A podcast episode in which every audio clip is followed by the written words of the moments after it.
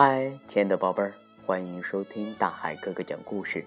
今天呢，点播故事的小嘉宾是韩青瓷小朋友，她呢是大海哥哥的女儿，今年呢九个月了。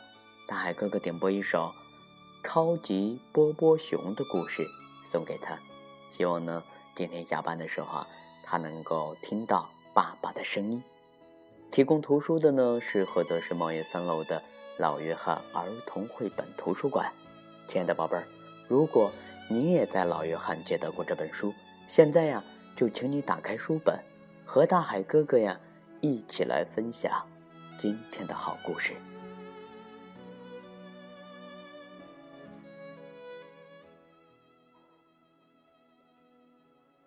一学期就要结束了，这天，姑姑她老师说。要举办一场期末演出，大家听了都特别的兴奋。课间玩耍的时候，小朋友们叽叽喳喳说个不停，都在说演出的事。小狐狸福哥想唱歌，小兔子妮妮啊想跳舞，小鼹鼠想扮成骑士，小老鼠兄弟们他们啊什么都想试试。午饭前，波波熊开始有些担心了。他从来没演过节目，挺害羞的。他紧张的皱着那毛茸茸的、威风凛凛的大野熊才有的鼻子，问：“哦，姑姑，他老师，到时候谁会来看我们的演出啊？”这个问题好像还没人想过呢。大家。都疑惑的看着姑姑她老师。啊，孩子们当然是非常特别的观众了。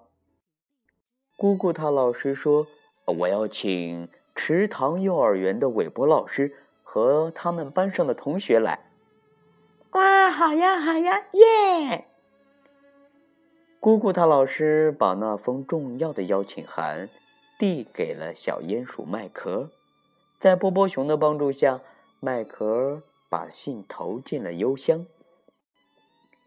第二天，韦伯老师打开信封，把邀请函大声读了出来：“特邀请各位于本周五光临本园观看我们的期末演出。”姑姑她老师和同学们恭候。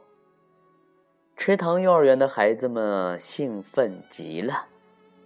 再看波波熊他们，大伙儿已经开始排练了。姑姑她老师啊，在钢琴上弹出了几个音，哆、来、咪、发、嗦，跟我唱，孩子们，嗦。波波熊一开口，其他小朋友都捂住了耳朵，连钢琴啊，都被震得摇晃起来。哎呀，这样可不行！姑姑她老师叹了一口气说。呃，波波熊啊，你的嗓门太大了。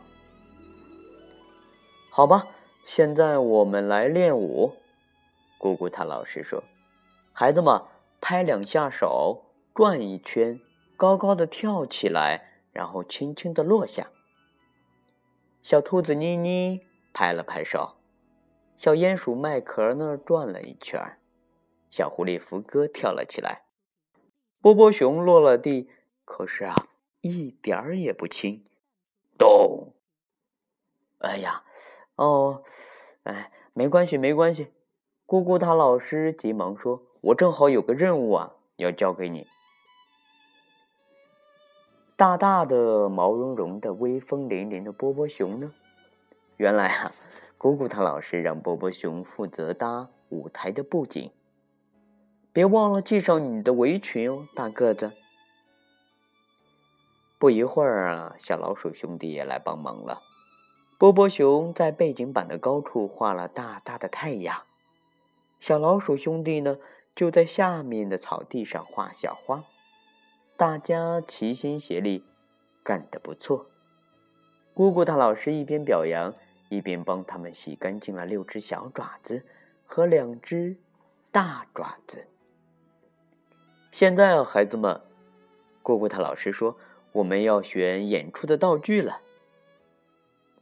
道具箱里面的东西件件都很有意思，大家挨个的试。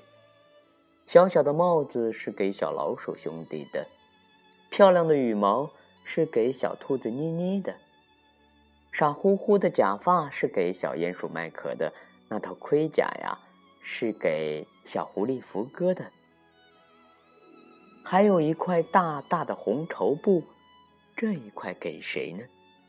嗯。正好可以做一件超人的披风，给大个子波波熊。演出的日子终于到了，孩子们，大家正要进行最后一次排练，电话铃突然响了。原来啊，是韦伯老师和他班上的同学们被困在泥潭里，他们没办法来看演出了。突然。这个时候，波波熊有了主意。只听披风嗖的一声，波波熊就冲了出去。“快回来，波波熊！”啊，波波熊要去哪儿？波波熊知道有一条通往泥潭的近道，他跑啊，跑啊，那披风就在他的背后飘啊，飘啊。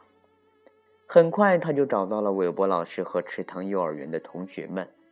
原来车轮深深的陷在泥潭里，小青蛙和小鸭子们看上去啊，都特别的沮丧。波波熊又是推，哎呀，哎呀，又是拉，他从头到脚都溅上了泥点儿。推呀，拉呀，他真的把大家从泥潭里救了出来。啊！波波熊，你真是个英雄。韦伯老师说：“你一定累坏了吧，波波熊？快上车，我带你一起走。”出发了。虽然车上挤得要命，但是大家呀一点儿都不在乎。就在演出开始的前一刻，他们赶到了目的地。幼儿园的小青蛙和小鸭子们。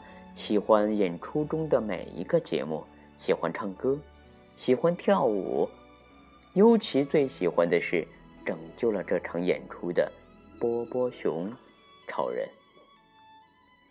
亲爱的大朋友、小朋友，一个人会唱歌很好，我们会说他会唱歌；一个人跳舞很好，我们说他会跳舞。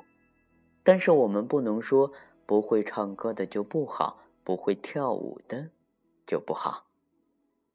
任何人都是有能力的，也可能是有短处的，不要沮丧好吗？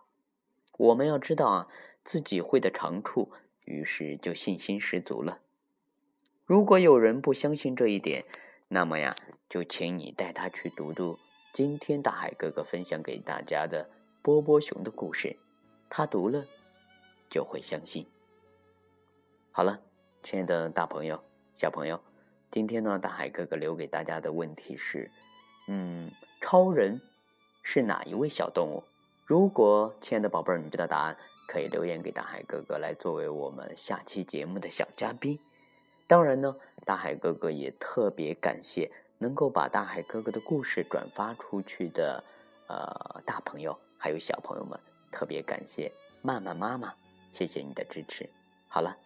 嗯，大海哥哥的微信账号是幺五八六四六二幺七七九。好了，亲爱的大朋友、小朋友，我们明天见哦。